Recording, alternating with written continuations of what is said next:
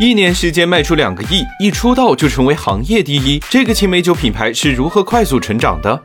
商界生意经，赚钱随身听。微醺的低度酒正在成为年轻人新宠，没见青梅酒能够脱颖而出，背后离不开这三点：第一，找到大赛道，白酒是大赛道，果酒同样也是。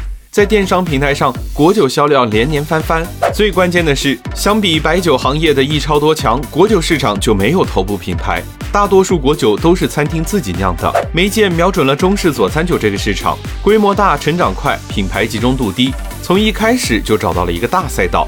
第二，选好小切口。赛道大小决定规模，但选好切口才能集中资源，快速启动。梅见抓住疫情之后线下聚会重启的场景，玩了一把好久没见的谐音梗。好久没见，既是用户的情感表达，也是梅见的品牌传播。有消费场景，有情绪引导，梅见快速撬开了市场。第三，用户有互动，梅见瞄准的是新生代人群，低酒精、高颜值正是他们的最爱。用户定位精准，还要能找得到人。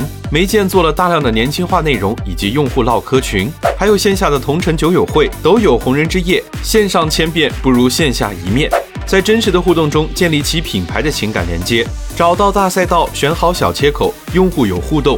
媒介的成长方法可以用到你的行业吗？